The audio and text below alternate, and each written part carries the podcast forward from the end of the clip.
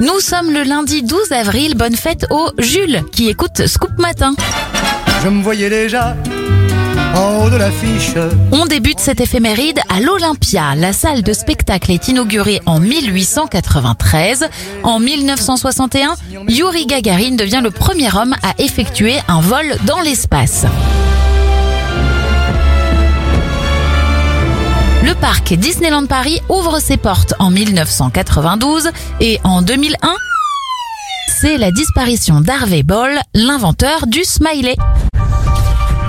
Les anniversaires de stars, Grégoire Bonnet, le pharmacien quinca dans la série Scène de ménage à 55 ans, 45 pour le comédien et humoriste Jérôme Commandeur et Jean-Louis Aubert à 66 ans aujourd'hui.